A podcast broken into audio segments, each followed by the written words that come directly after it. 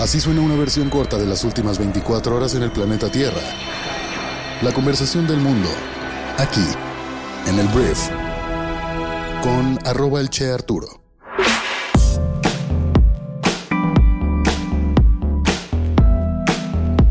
Buenos días, bienvenidas, bienvenidos a esto que es el brief para este miércoles 5 de julio. Yo soy Arturo Salazar, soy tu anfitrión y uno de los fundadores de Briefy y en este podcast vas a informarte con un resumen de esas noticias que debes conocer el día de hoy para ser una persona bien informada. Este podcast es traído a ti por Briefy, tu MBA de bolsillo que te ayuda a informarte, prepararte e inspirarte en 15 minutos al día. Descarga nuestra aplicación móvil y aprende todo lo que necesitas saber para sobresalir en los negocios. Muchísimas gracias por estar aquí, vamos a comenzar con esto que es el brief. Está cañón como cuando Estados Unidos tiene un día feriado, muchos temas se pausan, pero vamos a hablar de México porque hay muchos temas que tenemos que platicar el día de hoy. Mira, los senadores del Partido Acción Nacional, Santiago Krill y Xochitl Gálvez, fueron los primeros en registrarse como aspirantes a la candidatura presidencial de la coalición Va por México. La oposición ayer arrancó de manera formal ya la contienda interna rumbo a las elecciones del 2024, que incluirá pues la celebración de encuestas, elecciones primarias y debates, pero todo inicia con la fase de inscripción de los participantes. Los registros se han presentado ante el comité organizador del llamado Frente Amplio Opositor y las dirigencias de las tres formaciones que integran la alianza, que es el PAN, el PRI y el PRD. Además de ellos dos, también Gabriel Cuadri fue a registrarse para competir. Esto a pesar de que se había hablado de que no iba a poder registrarse debido a que está inscrito en el Registro Nacional de Personas Sancionadas en materia de violencia política en razón de género. Lo entrevistaron antes de que se registrara y le preguntaron precisamente si se iba a poder inscribir por eso, y él explicó que la sentencia del Tribunal Electoral del Poder Judicial de la Federación no le impide que ejerza a plenitud sus derechos políticos porque el artículo 38 constitucional dice que solamente se le puede impedir a alguien presentarse a ser candidato o eliminar sus derechos políticos mediante sentencia penal firme por la comisión de un delito en materia sexual o contra las mujeres. Y por esa razón Gabriel Cuadre dijo que sí se puede y se inscribió a este proceso del Frente Amplio por México en el que yo creo que no tiene ninguna posibilidad. Xochitl dio el discurso que ha estado dando en diferentes entrevistas, en cambio Santiago Krill no sé por qué dio un discurso en el cual estaba temblando y bien agarrado ahí al púlpito y le pegaba y lloró y la verdad a mí me dio tantita pena ajena, pero bueno, fue la forma en la que quiso presentarse, entonces ya está todo esto armado. Siguiente paso, recolecta de firmas. Hablemos un poquito más de Xochitl Galvez porque ella anunció el día de ayer su intención de denunciar al presidente de México, Andrés Manuel López Obrador, por utilizar los canales oficiales del gobierno para atacarla y difamarla. La senadora expresó su indignación ante los ataques recibidos y afirmó que presentará una denuncia formal en contra del presidente por el uso indebido de recursos públicos.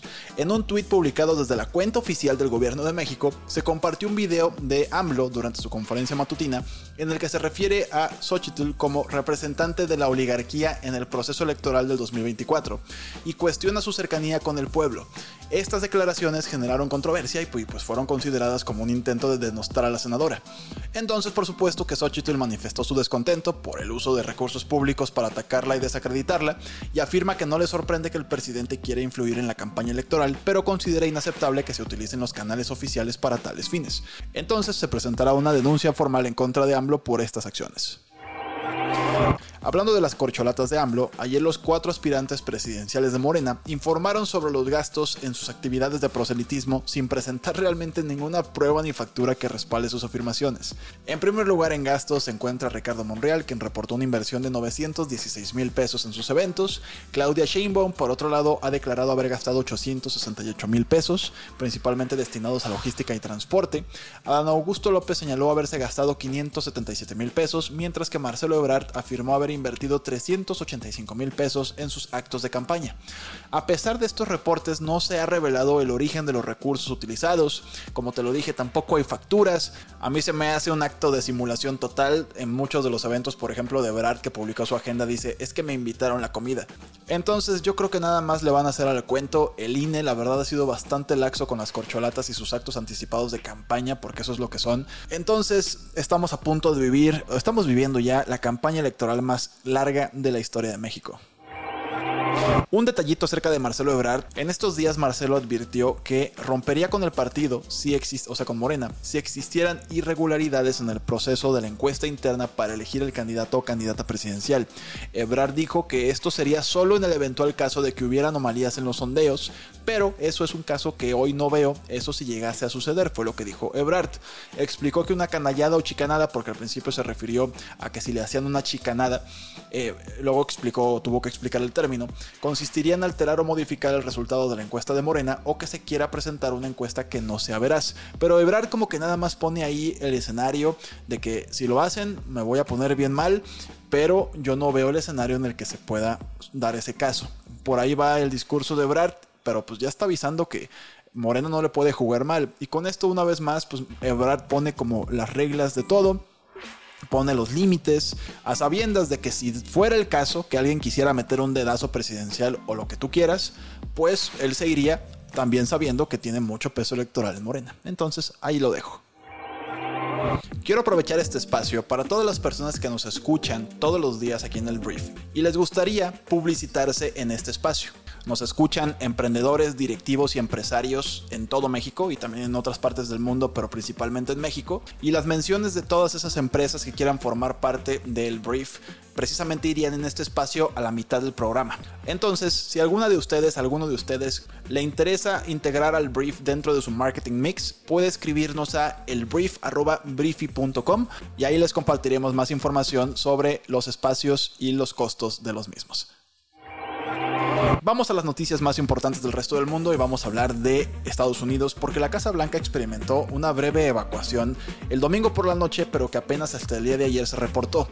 Esto después de que el servicio secreto descubriera un polvo sospechoso en el ala oeste donde se encuentran las oficinas presidenciales, mientras el presidente Joe Biden de hecho se encontraba en Camp David, que es como una casa de campo. Los agentes policiales revelaron este martes que un análisis preliminar confirmó que el polvo era cocaína. Durante una inspección de rutina el domingo, los agentes de servicio secreto encontraron el polvo en una zona accesible a los grupos de turismo, no en una oficina específica, y los agentes compartieron esta información bajo la condición de anonimato debido a la investigación en curso. Pero ayer la verdad causó bastante controversia en Estados Unidos este hallazgo. ¿Quién habrá sido el travieso? La traviesa. Hablemos de Rusia porque el expresidente ruso y vicepresidente del Congreso de Seguridad de Rusia, Dmitry Medvedev, afirmó este martes que 185 mil nuevos reclutas se han unido al ejército ruso como soldados contratados profesionales desde principios de este año, mientras Moscú intenta reforzar las fuerzas que han sufrido grandes pérdidas durante su invasión a Ucrania.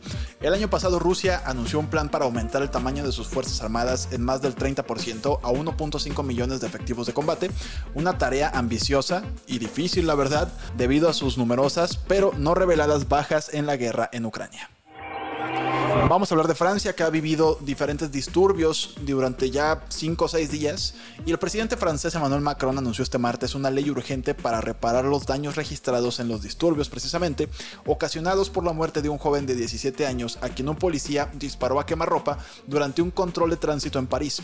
El último balance del Ministerio del Interior detalla que desde entonces se han detenido a casi 3.500 personas, incendiado unos 12.200 automóviles y dañado unos 1.100 edificios, entre ellos comisarías y escuelas en la región de París, epicentro de todos los disturbios, el gobierno regional contabilizó un centenar de edificios públicos dañados y debe aprobar el miércoles un fondo de ayuda de 20 millones de euros para poder repararlos.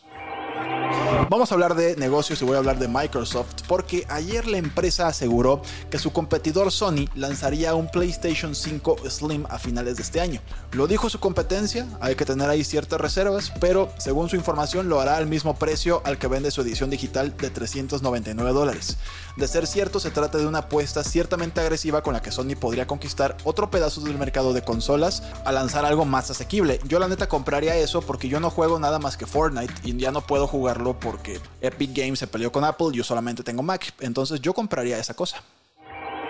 Hablaré del campeonato mundial de hot dogs, de comer hot dogs, porque ayer Joey Chestnut se comió 62 hot dogs en 10 minutos para asegurar su victoria en la división masculina del concurso de comer perritos calientes o hot dogs de Nathan, estableciendo un nuevo récord al hacerlo por 16 vez. Miki Sudo, por su parte, se consagró campeón en la competición femenina al comerse 39.5 hot dogs, logrando así su noveno título consecutivo. Sin embargo, el evento del Día de la Independencia se vio afectado por un prolongado retraso debido a la lluvia, pero esto parece una tontería, pero es súper, súper mediático en el mundo. Hay mucha gente que está pendiente de este concurso y no los culpo. Comerse 62 hot dogs o 39.5 hot dogs en el caso de Miki Sudo es una barbaridad y bueno, son leyendas estas dos personas. Muy bien, muchísimas gracias por haber estado aquí. Esta fue la conversación del mundo para este miércoles. Y antes de irme, te recuerdo que si quieres probar Briefy, puedes hacerlo durante 90 días totalmente gratis. Lo único que tienes que hacer es enviarnos un correo a hola.briefy.com y te compartiremos el proceso para que hagas válido este cupón de 90 días y puedas informarte, prepararte e inspirarte en 15 minutos al día. Muchísimas gracias por haber estado aquí, por compartir este podcast con tus amigos y familiares y nos escuchamos el día de mañana en la siguiente edición de esto que es el Brief. Yo soy Arturo. Adiós.